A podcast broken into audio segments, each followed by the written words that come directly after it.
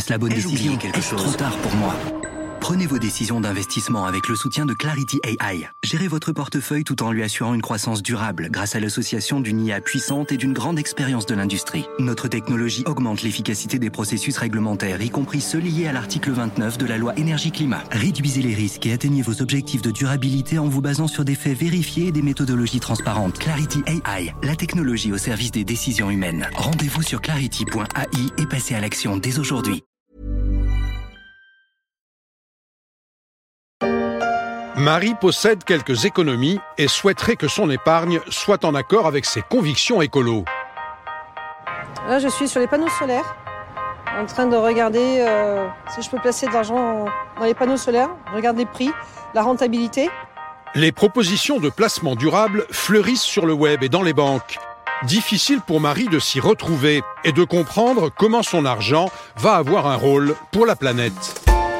Disons que je suis un peu comme Marie dans ce reportage de Public Sénat. La finance verte, j'en entends beaucoup parler, notamment en cette période de COP. Mais après, je me demande quels sont au juste, à ce jour, ses effets.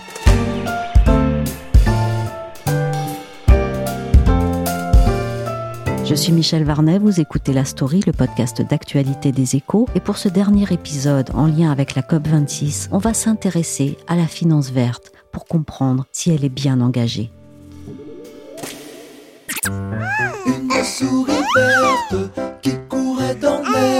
Elle est timidement, mais officiellement, née en 2007, avec l'émission par la Banque européenne d'investissement de la toute première obligation verte, destinée à financer des projets en phase avec l'environnement. La finance verte a maintenant deux fois l'âge de raison. Son principe est simple, mais qu'en est-il de ses applications? J'ai demandé à Amélie Laurin, journaliste aux échos, de me dire déjà ce qu'elle représentait aujourd'hui. Ce n'est pas si facile à déterminer. L'Alliance mondiale pour l'investissement estime que la finance verte ou durable représente globalement 35 000 milliards de dollars d'actifs investis par euh, les gestionnaires d'actifs, les assureurs, etc. C'est à peu près un tiers du montant des encours totaux, donc du stock d'épargne géré pour compte de tiers dans le monde. Mais les chiffres sont sujets à, discussion parce qu'il n'y a pas vraiment de définition de la finance verte ou durable. Alors j'ai cherché à remonter un petit peu dans le temps et j'ai interrogé par exemple Morningstar, donc un fournisseur de données financières qui estime, lui, que depuis 2010, les actifs durables gérés dans le monde ont été multipliés par 9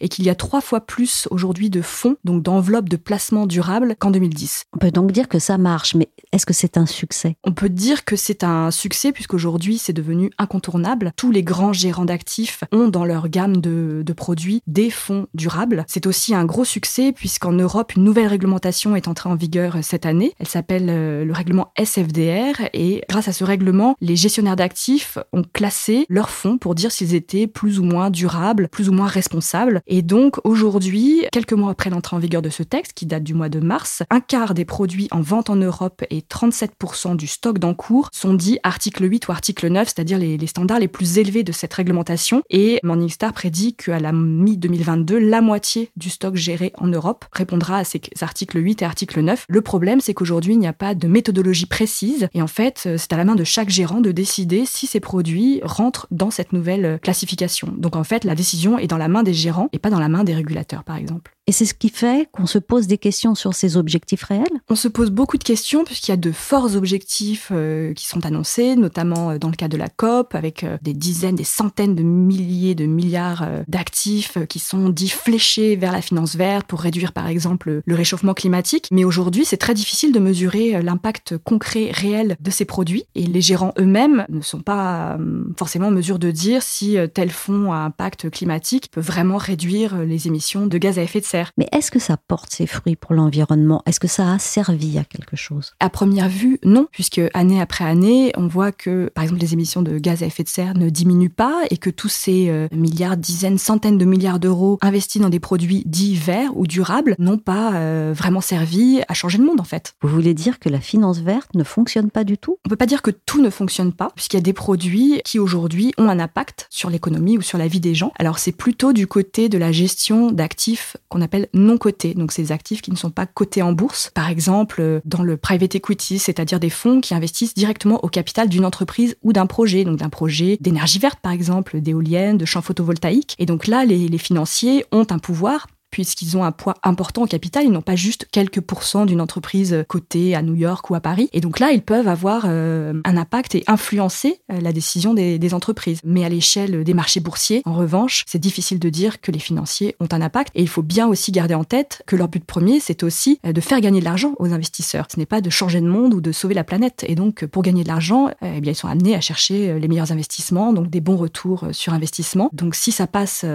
parfois par des projets plus vertueux, à court terme, ça peut aussi passer euh, par de la spéculation. Et donc là, on est très très loin des objectifs de la finance euh, durable. Est-ce qu'on ne serait pas même carrément dans du greenwashing? Oui, tout à fait. Mais aujourd'hui, rien ne nous prémunit contre le greenwashing puisque les régulateurs eux-mêmes sont très démunis face à l'essor de la finance durable.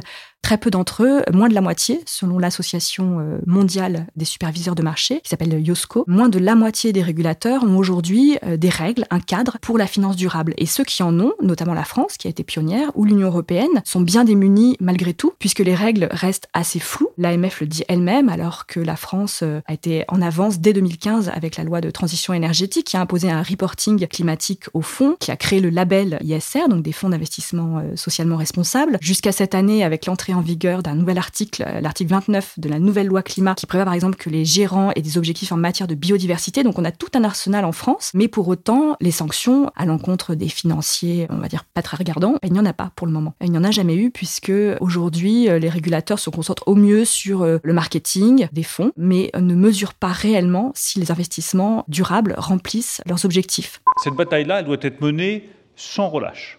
Elle doit être menée avec des armes qui sont efficaces. À mes yeux, comme ministre des Finances, la finance est le nerf de la guerre climatique.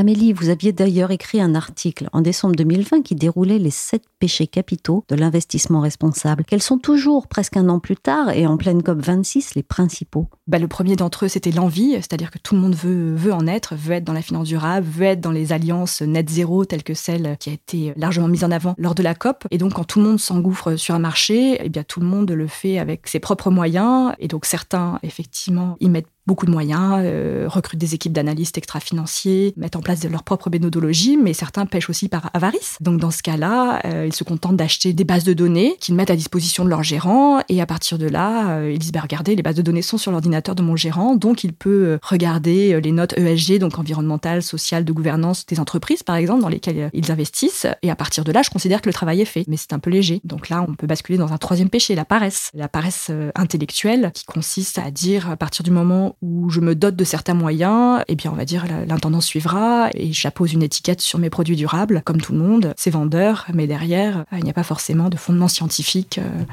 important. Et tout cela se passe actuellement sans beaucoup de contrôle et sans des interventions ou des sanctions. Ce qui est certain, c'est qu'en France, avec la doctrine entrée en vigueur l'an dernier, une nouvelle doctrine de l'autorité des marchés financiers qui encadre l'information sur les placements durables, un certain nombre de gérants ont déclassifié ou dénommé euh, leurs fonds qui utilisaient abusivement euh, des termes euh, tels que ESG, ISR, durable, climatique, etc. Et il y a une affaire qu'il faut regarder de près aux États-Unis où le premier gérant d'actifs allemand, qui s'appelle DWS, c'est une filiale de Deutsche Bank, est actuellement dans l'œil du cyclone puisque la SEC donc l'équivalent américain de l'AMF, ainsi que le DOGE, donc le ministère de la Justice américain, et du coup par ricochet euh, le régulateur allemand, la BaFin, ont décidé de regarder de près si DWS avait menti ou non sur ses encours, donc ses actifs ESG, qui auraient été surestimés. Donc ça, à ce stade, ce ne sont pas les enquêteurs qui le disent, c'est une lanceuse d'alerte, c'est l'ancienne euh, directrice du développement durable de DWS qui a dénoncé son ancien employeur pour dire euh, DWS a menti, a donné une vision fausse de l'ampleur de la finance durable dans sa gestion d'actifs. Et donc cette affaire a démarré l'été dernier. Elle n'en est qu'à ses débuts, mais en tout cas, elle a fait un peu l'effet d'une bombe dans l'industrie, puisque tous les gérants ont assez peur des répercussions qu'elle pourrait avoir euh, sur l'image de l'industrie et éventuellement sur d'autres acteurs qui pourraient être pris euh, la main dans le sac. Alors c'est un pas en avant, mais qu'est-ce qui manque? Pour réguler le secteur et à quelle échelle? Contrairement par exemple aux normes comptables pour lesquelles on a un cadre international avec les normes IFRS par exemple, dans la finance durable ça n'existe pas et IOSCO, donc l'association mondiale des régulateurs de marché, qui a publié il y a quelques jours un rapport avec des recommandations pour les régulateurs nationaux, ne préconise pas une norme mondiale, pressentant sans doute que ce serait assez illusoire aujourd'hui de vouloir en établir une. Ce qu'elle préconise plutôt, c'est euh, que les régulateurs nationaux s'emparent du sujet et elle liste des recommandations, elle, elle dresse une sorte de liste de commission pour n'oublier aucun point dans leur future euh, réglementation sur la finance durable. Donc une réglementation qui passe à la fois par une réglementation des sociétés de gestion, une réglementation de leurs produits, de la commercialisation de ces produits. Il faut aussi que les régulateurs prévoient un arsenal de contrôles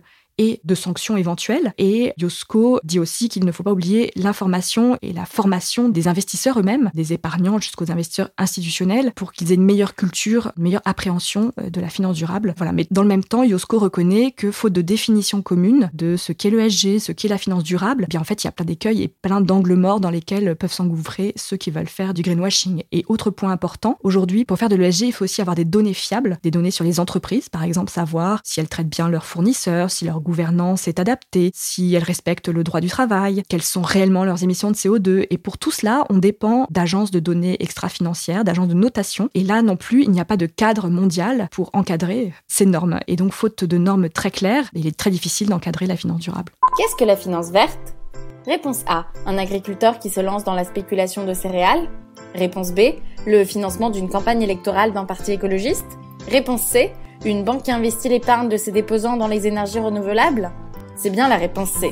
Oui, il faut pas se tromper. Mais après, comment mesure-t-on que c'est bien le cas Que les fonds sont bien allés vers le durable et sont en phase avec les objectifs? L'ONG Carbon Disclosure Project, CDP, le fait. Elle est la plus grosse plateforme mondiale de données environnementales et a publié une étude bilan le 27 octobre sur ce point. Mais comment techniquement mesurer que des investissements réalisés sont bien alignés avec les objectifs de l'accord de Paris qui vise à limiter le réchauffement climatique à 1,5 degré Il y a hum, trois manières de calculer les émissions carbone d'une entreprise. Laurent Babiquian est directeur mondial des marchés de capitaux Les émissions de scope 1, ce sont les émissions qui sont directement liées à l'activité de production de l'entreprise.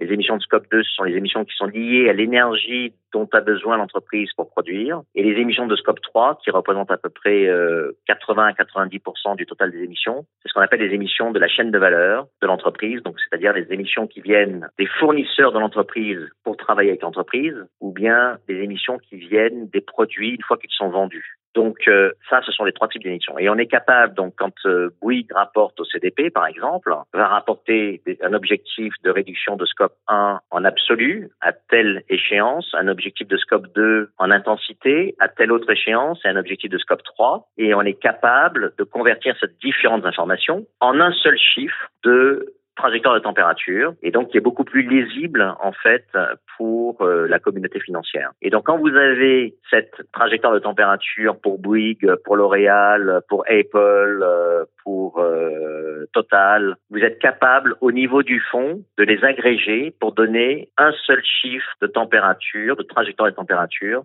du fonds d'investissement. Et dans cette étude qui a été produite donc par vos mesures, vous êtes parvenu un constat inquiétant. Pouvez-vous nous l'expliquer? Nous avons fait euh, une analyse euh, de 16 500 fonds euh, d'investissement ouverts au public dans le monde et ces 16 500 fonds représentent 27 000 milliards de dollars d'actifs sous gestion. Cette somme représente à peu près un tiers du marché total des fonds ouverts au public et on a calculé la trajectoire de température de tous ces fonds et le résultat est affligeant. Nous avons que 102 fonds qui sont alignés sur une trajectoire de température d'1,5 degré. Et si je précise un peu plus les résultats, nous avons plus de 62% des fonds qui sont alignés sur une température supérieure à 2,75 degrés, alors que l'objectif est 1,5, donc ils sont alignés sur pratiquement deux fois plus que ce qu'il faut faire. Donc c'est un constat qui est dramatique, alors que tous les jours, vous avez des institutions financières qui annoncent rejoindre des initiatives net zéro et euh, je pense à quatre initiatives de monde de l'investissement la Net Zero Banking Alliance, la Net Zero Asset Manager Alliance, la Net Zero Asset Owner Alliance et la Net Zero Insurance Alliance. Et tous les jours, nous avons des institutions financières qui rejoignent une de ces euh, euh alliances. Et quand on rejoint une alliance comme ça, ça veut dire au moins deux choses. Ça veut dire qu'il faut transitionner tous les portefeuilles de dettes et d'actions existants, et dans j'entends aussi les prêts bancaires, sur un monde à 1,5 degré. Et il faut aussi, en parallèle, que tous les nouveaux produits à partir d'aujourd'hui soient alignés sur un monde à 1,5 degré. Bon, bien, ce graphique que nous avons sorti, cette étude, montre eh bien qu'on n'est pas du tout au niveau de l'ambition. Et au contraire, on est carrément à l'opposé. Donc il va falloir maintenant réduire la différence entre le rêve, l'objectif d'un 5 et la réalité, et il faut s'y atteler tout de suite.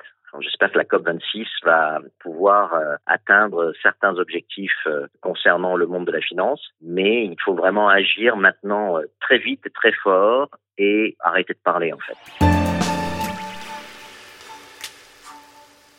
Le propre d'un fonds est de faire gagner de l'argent à ses investisseurs, comme le soulignait plutôt Amélie Laurin. Et les perspectives de gain des énergies vertes, par exemple, versus énergies fossiles, ne font pas toujours le poids. Pourtant, on va le voir, au nord, il y a du nouveau, en Norvège plus précisément, chez la Norges Bank Investment Management, la NBIM. Et la NBIM, c'est c'est le bas de laine du pays. C'est le plus grand fonds souverain pétrolier au monde, le seul lié à une démocratie. Laura May Gaverio est journaliste pour Les Échos. Elle a signé une enquête titrée dans le journal Le fonds souverain norvégien, pionnier de la finance verte. Il assure l'avenir des Norvégiens et c'est la base de ce fameux modèle social nordique vers lequel l'Europe lorgne régulièrement et qui euh, est structuré d'après des philosophies d'investissement assez particulières, un peu tiraillées entre euh, les exigences démocratiques donc d'un pays qui est très à cheval sur toutes les notions de transparence et d'éthique et de déontologie et l'impératif de rentabilité. En quoi ce plus grand fonds souverain au monde est-il un pionnier de la finance verte? Et qu'est-ce que cela a produit? Le débat démocratique est une passion en Norvège. On aime euh, réfléchir à la place des institutions, à leur responsabilité sociale et au devoir euh, de répondre à certaines euh, attentes citoyennes. Très tôt, donc, la Norges Bank Investment Management, qu'on appelle le NBIM ou le fonds pétrolier hein, dans le milieu de la finance, a été questionné par le public norvégien pour son rôle dans le développement économique mais aussi social. Avec la, montée de certaines euh, questions euh, au niveau mondial, l'environnement, l'égalité homme-femme, la lutte contre la prolifération nucléaire, les Norvégiens ont exigé de leurs fonds d'investissement qu'ils aient des comptes à rendre sur les entreprises euh, auxquelles ils participent. Et à partir de là, le Parlement, qui joue un rôle hein, dans la, la gouvernance du NBIM, a demandé à ce qu'une charte déontologique encadre les activités du fonds pétrolier. Certaines valeurs qui sont considérées euh, par les Norvégiens comme des valeurs nordiques sont devenues des points cardinaux, des normes que le NBIM est tenu de respecter. La transparence en priorité, mais également la parité et enfin la lutte contre le réchauffement climatique. La NBIM a pris l'engagement il y a quelques années de ne plus financés d'industrie charbon. Donc, ils ont éliminé de leur portefeuille toutes les entreprises qui participent à la pollution au niveau mondial par le charbon. Ils ont également ciblé